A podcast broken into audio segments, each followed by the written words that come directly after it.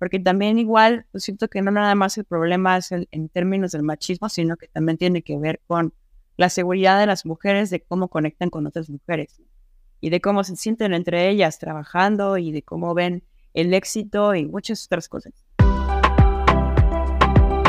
Bienvenidos a otro episodio de Música con M de Mujer, el podcast dedicado a resaltar a todas las mujeres en la industria musical.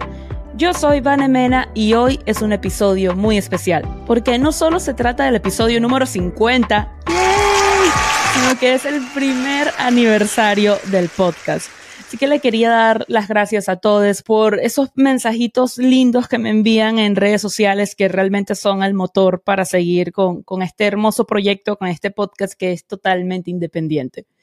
Hoy me encuentro acompañada de una percusionista, cantante, compositora y DJ mexicana cuya trayectoria recorre desde las músicas populares tradicionales de su país hasta tendencias en ritmos globales latinos funcionados con música electrónica.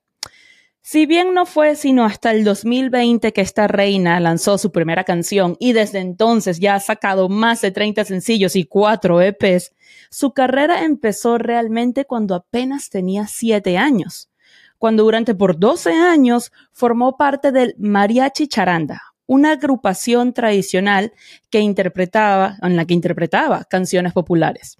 Luego, en el 2011, fundó la banda Jefes del Desierto, en la que fue cantante y baterista.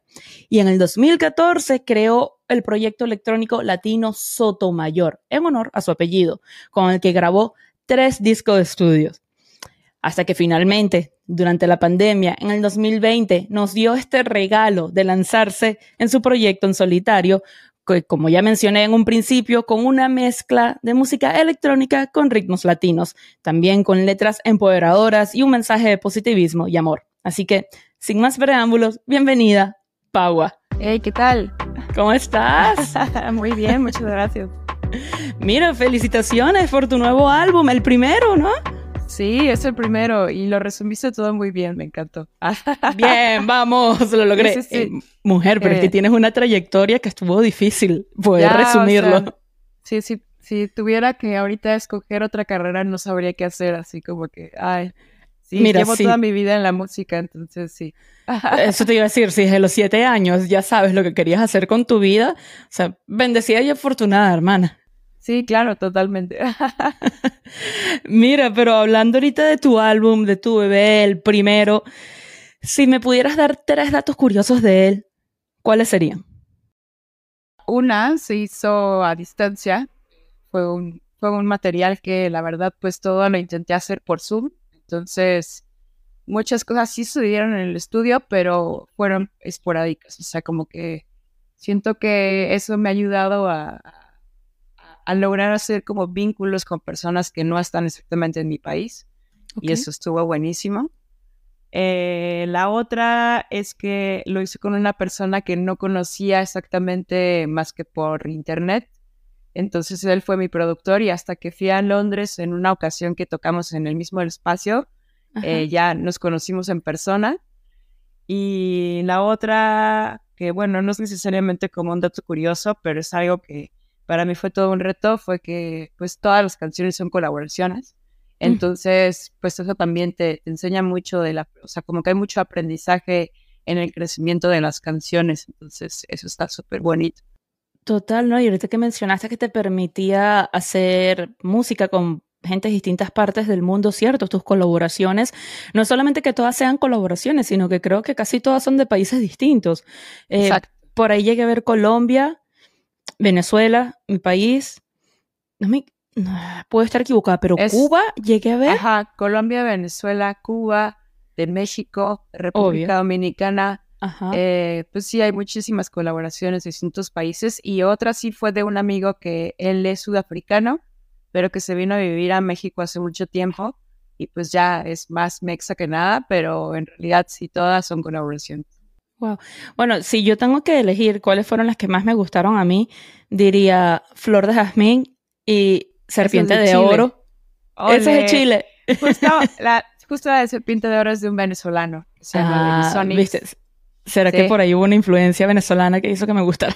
Pues sí, está chistoso que esta persona es, un súper personaje que ahorita está por lanzar un disco que todo está grabado con Kitty Pla, que pues es un instrumento que es súper famoso en Venezuela porque es muy ecléctico y es muy autóctono.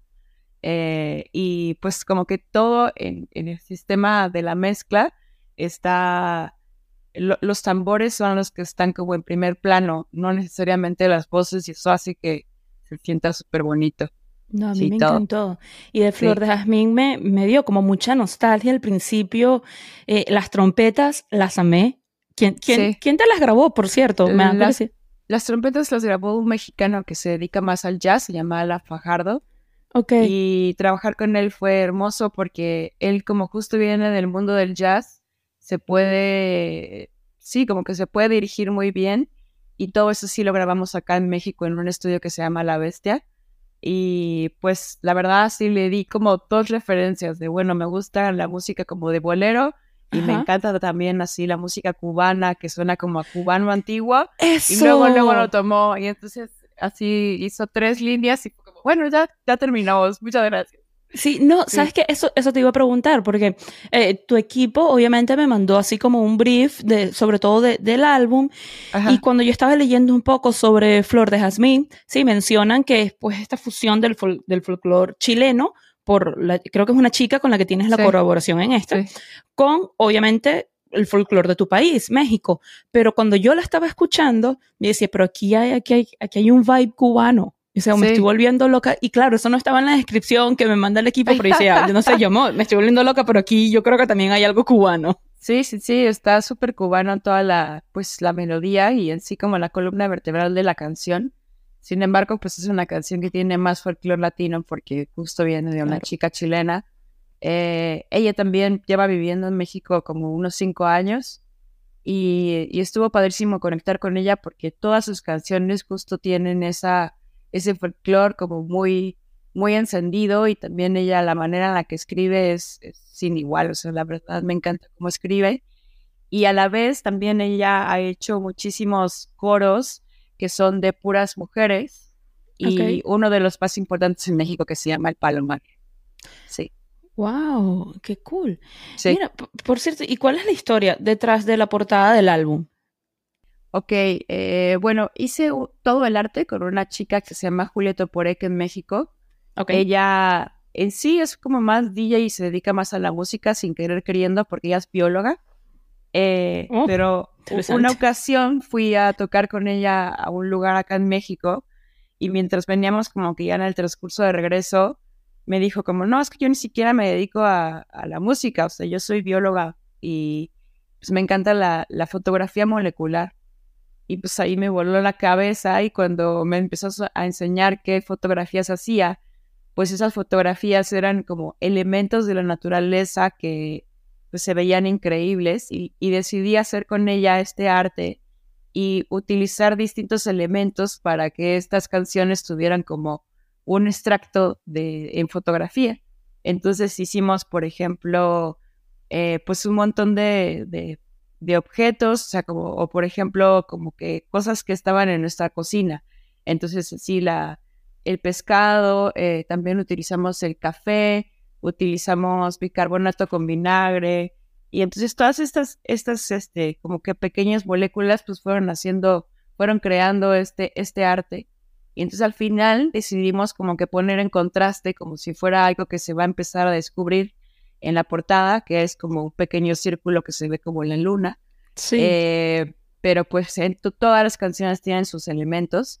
Entonces en una está la caña de azúcar, que es de la de República Dominicana, porque la caña claro. es, muy importante allá con el ron. Eh, la cereza del café, que también está como en la parte cubana. Y entonces todo esto pues fue, fue de alguna manera enlazándose con cada una de las canciones. Me encanta, ¿no? Yo, yo te tenía que preguntar por eso, porque cuando vi la portada, yo dije como, wow, de aquí se podrían interpretar muchas cosas, ¿sabes? Como que por lo menos yo lo veía y yo sentía que era como que alguien en el espacio, pero no estaba muy claro si eso era una luna y representaba como un eclipse o no, y de repente ves así la persona toda pequeñita. Yo dije, yo le voy a preguntar para saber en realidad cuál es la historia. Sí, y, y, y la parte como de intervención de ese arte la hizo un colombiano que se llama, bueno, su, su proyecto se llama Nuino, pero eh, el proyecto musical se llama Bipolar, porque también es músico. Y él ha hecho portadas para Guito Cumbe, ha hecho portadas para Chanchería del Circuito, para mucha gente que está pues justo como que en el nicho de, música folclórica latinoamericana. Y pues también fue bien padre trabajar con él porque también ha hecho como eh, pues todos los extractos que estoy lanzando en redes y ha estado, ha estado padre trabajar con ellos. No, me encanta esa fusión definitivamente que tienes en este álbum. Sí. Pero, pero mira, yo quiero aprovechar que tengo como invitada a una mujer que fusiona el folclore con la electrónica. Y quisiera hablar un poquito sobre la invisibilización de las mujeres en la música electrónica. Yo sé que hay distintas razones, o sea, por lo que esto ha llegado a pasar a lo largo de la historia, como por ejemplo una de ellas es que entre los años 30 y 70 era como que muy normal que se le impidiera el acceso a las mujeres a los estudios y por esas, por eso muchas mujeres que estaban vinculadas a la creación de la música electrónica vieron fracasar sus, sus proyectos precisamente por ser mujeres. Pero me llama más la atención todavía que cuando yo estaba tratando como de buscar información, ¿no? A lo largo de la historia, ok, ¿quiénes fueron estas mujeres que han trabajado en la música electrónica? Más allá de hablar de las pioneras, no hay como que mucha continuidad. O sea, por lo menos una pionera del género, Daphne Oram, que de hecho la, mencionamos a ella en uno de los primeros episodios de, este podcast, pero no hay un archivo que plasme de forma lineal las artistas que han sido partícipes de la música electrónica. ¿Por qué crees que no hay una continuidad en la historia y solo se habla de las pioneras? No sé, está rarísimo. Yo en realidad creo sea, considero que en este momento hay muchísimas mujeres que están haciendo folclore latinoamericano y sí se me hace muy extraño que, que no exista un registro, eh, pero pues, o sea, puedo mencionar como a chicas que sí considero que son eh, importantes en la escena, como Kalima, Lucieta Chetti, que son artistas que llevan ya muchos años, alrededor de 15, 20 años haciendo música electrónica y que pues han logrado hacer también muchísimos álbumes y, sí creo que poco a poco ya están entrando como a, festivales como Mutec, como Sonar, que, o Primavera Sound, que son pues, festivales importantes. Sin embargo, sí creo que todavía no tienen la visibilidad que requiere su trabajo. O sea, porque definitivamente sí está tomado totalmente por, por la zona masculina. Y, y, y, claro que sí hay más. O sea, sí hay muchos más hombres que están en la música electrónica pero pues ya cada vez hay más mujeres que están en la producción y que también hay mujeres que están dando workshops para que más mujeres se inclinen a, aprender de, producción y que no les tengan miedo, porque también igual siento que como que el miedo a, a estar em, pues en una...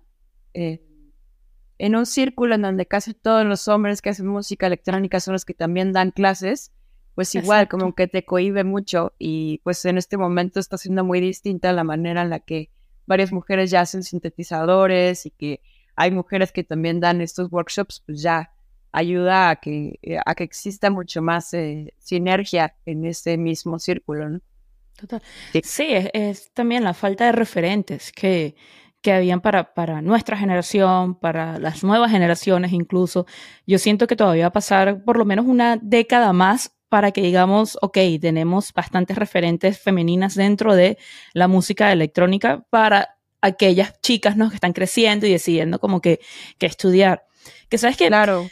hace unos días a mí me salió, creo que, creo que fue en TikTok, porque todo, me, todo uno lo encuentra en TikTok por lo visto, el video de una DJ colombiana que realmente ahorita no recuerdo bien su nombre y no sé si venía a la cuenta de ella, pero que ella decía que al ser mujer cisgénero, blanca, mestiza, ella era consciente que ella tenía como ciertos privilegios y que su experiencia no ha sido tan compleja como puede ser para personas que pueden estar en una situación de desventaja. Que para ella en realidad lo complejo era encontrarse con los típicos prejuicios que pueden encontrar las mujeres por ser mujeres. ¿Cómo ha sido tu experiencia en México? Porque esto es en Colombia, lo que ella comenta. Eh, pues, o sea, dentro del medio siento que ha sido raro porque, me he tenido que enfrentar a todo tipo de situaciones, desde que llego a un lugar y voy a tocar y como que no me quieren atender porque no hay nadie de mi producción que con el que puedan hablar. Y es como, pero puedes hablar conmigo, qué raro que como que no quieren hablar conmigo. Y me ha tocado también trabajar con muchas mujeres en mi equipo y que tampoco quieran como que otorgarles espacio a mi ingeniera de audio porque pues es ingeniera entonces todas esas cosas de repente sí es como que... entre mismas, entre mismas mujeres, no... No, no, no, no, no, con ah, hombres. O sea, que ah, llega mi producción y ven que es una ingeniera y como que no quieren darle su espacio, darle su lugar.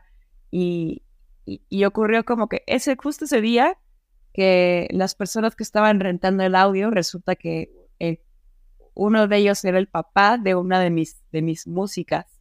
Y entonces ahí como que él llegó a poner orden un poco de, oye, no, pues se tienen que otorgar su lugar a la ingeniera y a la guitarrista y al artista porque, pues, o sea, no importa si son mujeres o hombres, pues, ¿qué tienen, no? Tenemos las mismas capacidades. exacto, pero pues ya como que solo el hecho de que suceda eso ya es un shock cultural bien, bien intenso. Entonces, eh, también igual siento que en México pues es uno de los países más machistas que existen. Entonces, pues eso, eso ha, ocurrido mucho en el medio y pues siento que igual como que a la mujer no, no se le aprecia tanto en el medio musical porque consideran que no necesariamente es buena, ¿no? Entonces uno tiene que esforzarse diez veces más para, para poder eh, pues, subsistir en el medio y pues no soltar la toalla. Entonces, eso sí es verdad. No, no soltar la toalla, y ahí la, la clave. Es la, yo creo que esa es la parte difícil, ¿no? Porque me imagino que más de una vez eh, a lo largo de tu carrera, que, a ver, tienes una carrera desde que tienes siete años, lo habrás considerado algún tu claro. no es fácil. No, sí, y aparte, pues me pasaba mucho que iba a los festivales y yo era la única mujer en, tras bambalinas, ¿no? De, ah, es que es la chica que canta en tal proyecto. Y ya, o sea, todos eran hombres, entonces también igual hasta eso te, llega a cohibir muchísimo, ¿no? Que sabes que no estás necesariamente en un, en un lugar en donde te sientas totalmente recibida. Claro. Claro. ¿Sabes que yo estaba viendo un estudio de USC Annenberg, déjame leerlo aquí que lo tengo, Annenberg Inclusion Initiative, donde ellos reunieron data de 800 canciones que entraron en el Billboard 100 entre el 2012 y 2022. O sea, era un total de 1.797 artistas que fueron evaluados y examinados por género musical. Entonces, este estudio determinó que, por lo menos en el género pop, solamente 32% eran de mujeres.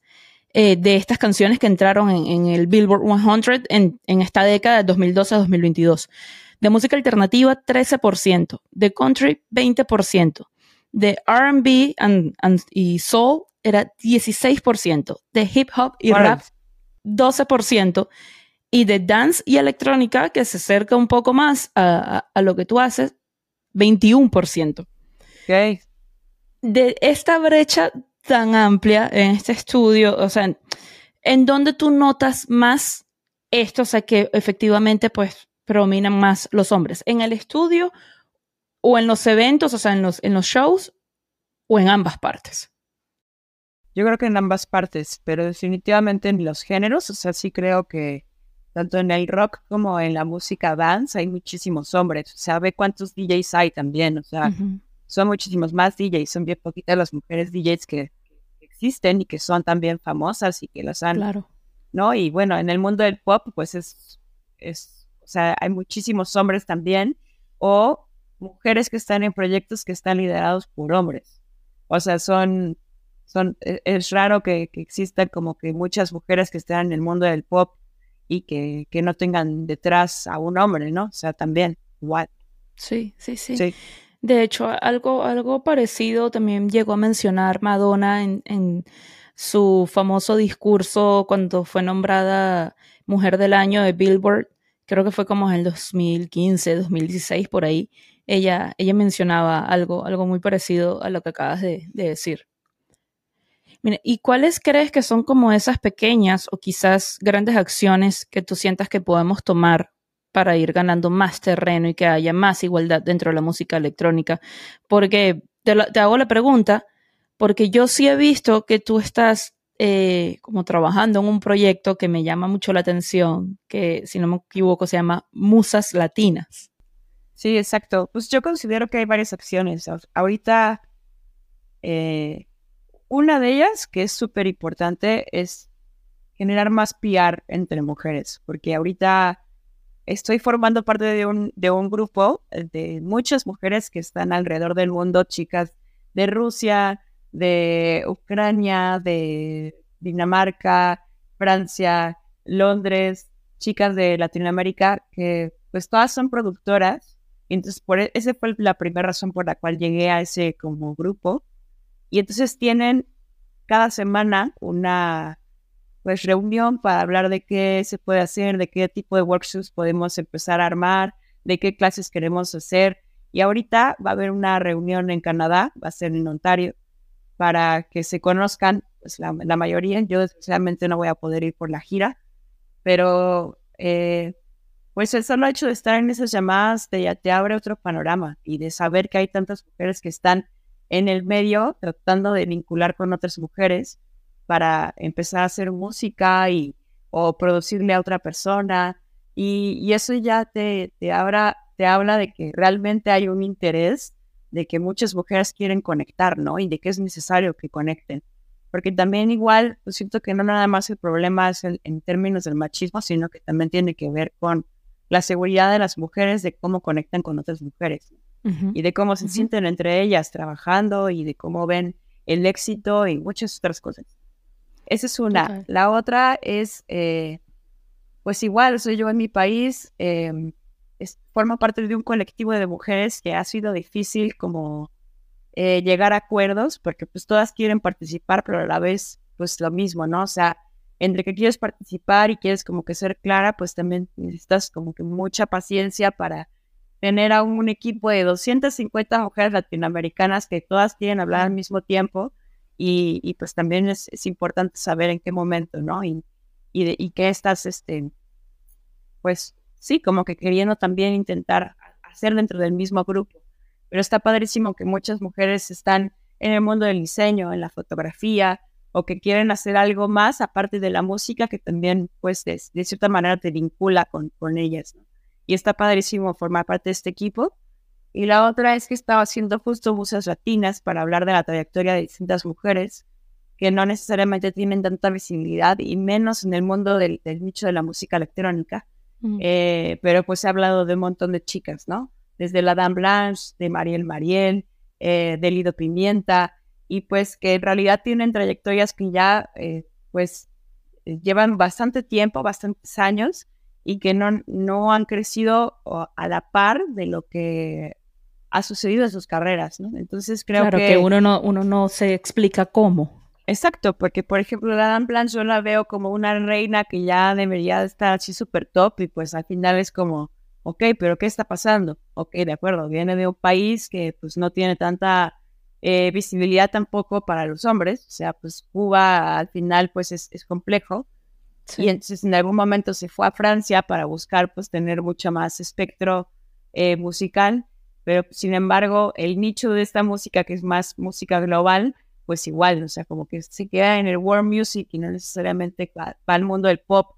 Entonces, pues es, es, difícil, ¿no? Como saber eh, que tal vez si no tienes música pop, pues también va a ser más difícil la entrada de tu música, ¿no?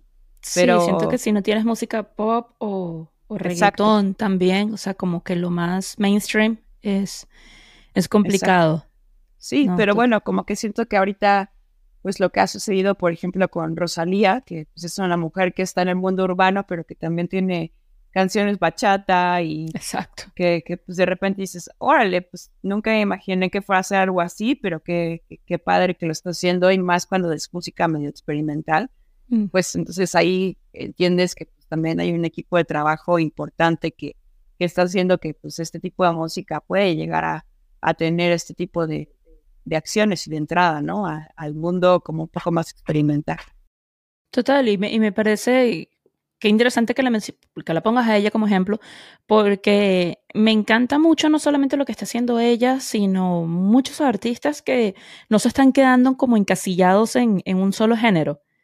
Sí, no, o sea, ella tiene de todo, o sea, es, es, irreal lo que está haciendo Rosalía y también, pues si ves su show, igual, o sea, siento que toda esa conexión visual es, es un mundo que trae ella en su cabeza súper, súper grande, ¿no? O sea, a nivel de danza, a nivel de expresión corporal, a nivel de todo lo que pueden hacer los visuales para conectar también con este otro universo. Y pues la música habla por sí sola, ¿no? Es increíble y por algo, o sea, no por nada ganó a, a productora del año, ¿no? Porque sí. Pues, tiene algo muy interesante. Sí. Total, total. No, y también vi que es tu, rostro estuvo en Times Square por lo de Spotify Equal. Bien. Sí, sí, eso, eso ha sido un 10 para mí. Eh, Total. Me encantó la experiencia porque desde que tuve como que la llamada con el equipo de Spotify, eh, la verdad es que no me lo esperaba. Yo me imaginé que íbamos a hablar más como de hacer tal vez como unos cursos o algo así. De repente me quedaron eso y fue como, wow, esto es un sueño. Y, y, y pues claro que para mí es súper importante porque esto pues viene a raíz de musas latinas. Eh, creo que pues igual como que el hecho de que estemos generando material para visibilizar proyectos de mujeres es súper importante y que alguien esté hablando de ellos. Entonces, pues ese, ese fue como el primer, eh, sí, pues como el primer paso.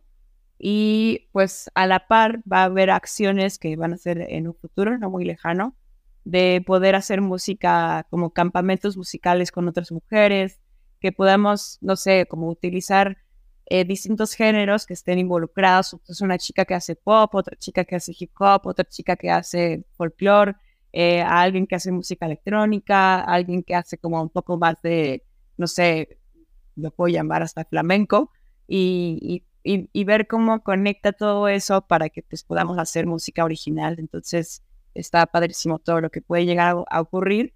Y estoy muy contenta de que, de que pasó esto, porque pues no todos los días estás en Times Square y tu carita, ¿no? Entonces es súper lindo, sí. ¿Lo pudiste ver en vivo o te mandaron foto? No, me mandaron foto, me hubiera encantado así ir a, Nueva York a verme. Claro, pero, bueno, más que suficiente saber que, que estuviste ahí, ese es el sueño de muchos. Sí, también ocurrió que acá en México hay una glorieta que es súper famosa que se llama la Glorieta de los Insurgentes. Y ahí también estuvo parte de la publicidad. Sí. Felicitaciones por eso. Sí, muchas gracias. No, mira, y ahorita que, que estamos hablando lo de musas latinas, eh, ¿cómo puede la gente obtener más información? O sea, ¿es únicamente un proyecto en TikTok, en Instagram? ¿Hay una página web? Solamente lo tengo ahorita en TikTok. Estoy como arroba, music. Me pueden empezar a seguir. De hecho, sí había estado pensando en hacer eh, un sitio web en donde esté pues todo este banco de, consulta para que puedan pues realmente conocer un poco más, que haya fotografías, que exista audio, para que pues de esa manera pues sí, sí, sí, sí esté como lo mismo que platicábamos hace rato, ¿no? De un registro de todas estas mujeres. Entonces, sí, estoy, estoy en eso. Bien, ves, no existe, pero ya tenemos a alguien que lo está creando. Aplausos, por favor, bravo. no, me encanta. Y desde ya te digo que en lo que sea que, que te pueda ayudar con el podcast, para mí un honor. Sí, muchas gracias, en serio. Bueno, chicos, antes de seguir conversando con Power, les voy a pedir lo que siempre les pido si ya llegaron hasta esta parte del episodio, quiero decir que lo están disfrutando, así que por favor vayan a mi canal de YouTube si es que me están escuchando por plataformas de audio y denle en suscribir, no les cuesta nada, activen la campanita si me están escuchando por plataformas de audio, aunque no lo crean, es muy importante que le den follow al podcast para que así les aparezca en, su homepage, que activen la campanita también y por supuesto que me den cinco estrellas porque creo que luego de un año me merezco las cinco estrellas. También le van a dar follow a Power en su, en su Spotify, se van a suscribir en su canal de YouTube. Por favor, apoyen, apoyen a las mujeres en la música. Y por favor, escuchen más mujeres, porque ya hace poco les di el porcentaje de streams y la cantidad, perdón, de la cantidad de mujeres que hay en estos géneros. Necesitamos más streams para las mujeres en todos los géneros musicales. Pau, ¿quién es esa mujer en la industria musical a la que tú le das cinco estrellitas? Todo el amor posible. Me encanta lo rápido que respondió. no me dejó ni pensar. Es que está increíble esa mujer. Ya, ya se está retirando de la música porque ya tiene casi 92 años. Pero es impresionante todo lo que ha ocurrido en su carrera. Eh, ella pues, ha tocado desde los años 70 y pues es una de las mujeres que realmente se me hace una leyenda porque fue la que inició como en el mundo de la música del Pacífico colombiana y que también fue como la brecha de iniciación de otras mujeres y que ha sido la inspiración para que haya chicas actualmente que sigan como que permeando la música caribeña eh, y que la utilicen con fusiones más de eh, hip hop o en música un poco más folclórica, pero pues yo la vi acá tocando en México y en serio me, llenaba de felicidad y, y siento que pues, se lo merece y ahorita justo también se ganó un Grammy Latino porque pues es de las mujeres que en, en el mundo del folclore es de las más relevantes. Bien, me encanta. ¿Y cuáles son esas tres canciones que tienes ahora on repeat o que sean un himno a lo largo de tu vida, obviamente de artistas femeninas? Un himno hasta la raíz de Natalia Lafourcade. Para mí es una de las canciones más importantes también como que en la historia actual en México. Y pues igual, o sea, ella es una diva impresionante, ¿no? Toda su trayectoria es hermosa. Eh, otra canción que tengo en repeat es de Mariel Mariel que se llama Glow y es una canción que va más hacia el merengue. No la he escuchado, la voy a Está buenísima, así, está hermosa, sí, súper bailosa. Eh, y pues también así de, de Totó la Mapocina del Pescador, que es una canción que también le ha dado la vuelta al mundo porque pues muchísimos DJs la han eh, como reversionado y pues es una canción que también para el dance floor es súper importante. Y pues me ha tocado ir últimamente a un montón de fiestas que son más como del nicho y que todo el mundo la toca. Entonces, eso me encanta. Claro. Mire, y para terminar, escuché algo por ahí que quizás antes de que se acabe el año nos vas a dar como una sorpresita. ¿Qué tanto se puede saber de esto? Eh, no lo sé. Leí algo por ahí de que puede que saques algo más. Puede que saque algo más, pero todavía no se sabe. O sea, bueno, también estoy como que viendo si eh, existe música para un videojuego. Entonces, pues bueno, está, está por verse. Pero como cosas que son sorpresa, bueno, no necesariamente sorpresa, cosas que están ocurriendo mucho ahorita en mi carrera es que pues voy a dar una gira súper importante eh, y, y, la verdad me tiene súper contenta porque pues voy a ir a Alemania, voy a estar ahora en Suiza, voy a estar en Noruega y pues me tiene súper feliz. Tal vez también toque en Rock al Parque, que es un festival muy importante en noviembre. Y también hay unas sesiones muy hermosas. Eso. Que, ojalá se den. Mira, y hablando de la gira, ¿cómo, ¿cómo fue ese proceso para seleccionar las ciudades donde tocar? O sea, ¿fue más por porque las métricas te dicen, bueno, en estas ciudades me escuchan más o cómo fue? Pues sí, una parte es métrica y otra que literal, eh, pues tiramos algunos mails de algunos festivales y les gustó mucho mi música y siento que ese fue como el primer enlace. Eh, y claro, hice todo una investigación de festivales, los puse por mes, así, y, vi que qué artistas habían tocado en esos festivales y dije como, ah, ok, si he tocado Kalima aquí, seguramente yo podría tocar también y pues eh, el tener ese Excel súper ordenado me ha ayudado igual así a decir como, bueno, pues a ver, ¿qué hay en junio, qué hay en julio, qué hay en esta, en esta otra parte? Y, y, ver en qué se puede empezar a trabajar, también igual con los ayuntamientos. O sea, pues considero que es algo súper importante en el desarrollo de cada artista que se tiene que poner a investigar dónde puede entrar su música, porque pues si lo haces nada más en tu país, pues bueno, como que te quedas un poco esperando y pues yo considero también que mi música ha sido compleja en México porque es un mundo que está muy en el urbano y en el pop. Entonces, y ahorita más con el corrido zumbado y todo esto, pues también es una nueva vertiente que está tomando mucha fuerza.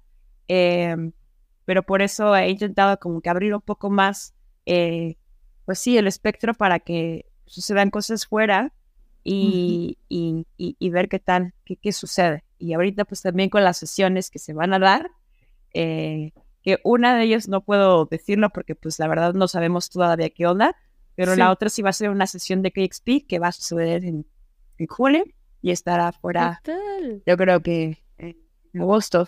Entonces, Qué bien, qué bien, me encanta, me encanta eso. Pero ahorita que mencionabas lo de que si únicamente buscas festivales en tu país, pues te quedas en tu país.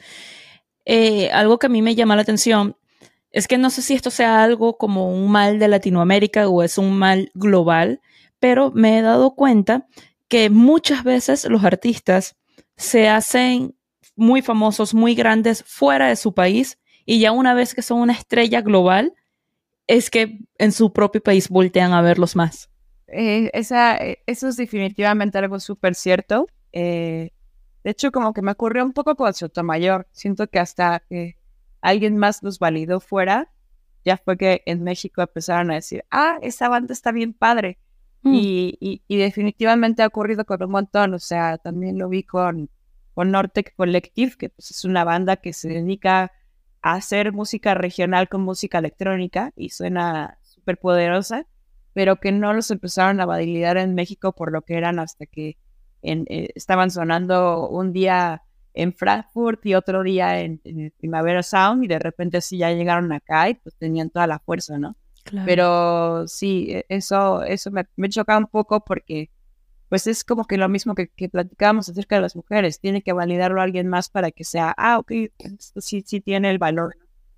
sí, total. Sí, definitivamente creo que, que, es el mal, yo creo que es un mal latino, no sé si pase en otros países, en Europa o lo que sea, pero eh, en base a lo que yo he hablado con mis invitadas en, en, en el podcast, que son todas mujeres latinas, yo creo que definitivamente yo antes pensaba que era solo en Venezuela y ya veo que, que, es en todos los países de Latinoamérica. Yo creo que va a ser más fácil porque, por ejemplo, para un europeo entrar a México, pues es así, sí es un golazo, pero es más fácil porque también hay algo que sucede mucho en Latinoamérica, es que somos un poco más agachados, ¿no? Entonces, como que en términos de conquista, pues para que llegue un europeo, pues es mucho más fácil que pueda entrar y que pueda su música pegar acá. Y pues yo siento que también algo que ocurre mucho en México es que México es el país número uno en streaming mundial. Entonces, si tú checas como la trayectoria de todos los artistas en Spotify, te vas a dar cuenta de que siempre el país que sale así del país más escuchado es México. Entonces hay, hay muchísima industria, hay muchísimos festivales y, y, definitivamente pueden venir y hacer tres, cuatro fechas a México y va a haber así, todo va a estar lleno, todos los, los estadios van a estar llenos, el Foro Sol va a estar lleno. Entonces, sí considero que México es una industria enorme musical. Sí, por eso todos los artistas siempre quieren pegar en ese mercado. Claro, claro. que siento que es por lo menos ahorita que hablaste del corrido, es, lo que hizo Bizarrap ahorita con la sesión con Peso Pluma, precisamente conquistar este mercado. ¿Qué te gustó? no voy a responder. Quiero saber. Yo la vi y dije. Vamos a dejarlo como que qué. Sí, sí, sí. Lo dejo en... Pero bueno. sí, no, pero para obviar esta pregunta y este tema, sí, ahorita cuando dijiste lo de que es muy fácil que un europeo pueda triunfar en, en nuestro país, es muy cierto, porque yo creo que todavía tenemos como el, se le podría decir colonialismo, muy metido en, la, en la cabeza. Por eso, de hecho, Monsieur Periné se llama Monsieur Periné por eso. Claro. Porque Es, una, es una burla a, a, ese colonialismo que tenemos en la cabeza. Claro, ¿no? Y, y, también, pues creo que igual con Estados Unidos, pues siempre ha existido esta misma situación, desde el comercio hasta la música, ¿no? Entonces, sí, es algo que yo creo que nunca va a cambiar y, pues bueno, solamente pues uno va con, con eso, ¿no? Pero, pero sí, qué, qué difícil, la verdad. 100%. Bueno, Pau, no te quito más tiempo, mujer. En serio, qué gusto haberte conocido y conversar contigo. Te deseo el mayor de los éxitos en esta gira y que este álbum siga rompiendo. Tu primer muchas álbum. Muchas gracias. Y a toda la gente escuchen el álbum Habita. Ya lo saben, ya lo saben. Bueno, gente, pueden seguir las redes sociales del podcast en Instagram, TikTok y Twitter como arroba música M de mujer.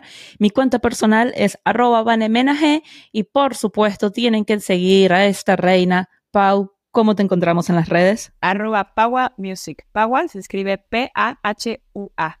Es un nombre que está en náhuatl porque si yo lo menciono como que nada más a nivel fonético suena con W pero es sí. Exacto. Ya saben, no es tan complicado, gente. Vayan a seguirla. Pau, en serio, un gustazo. Un besito, cuídate. Hasta luego. Nos vemos. Chao, chao.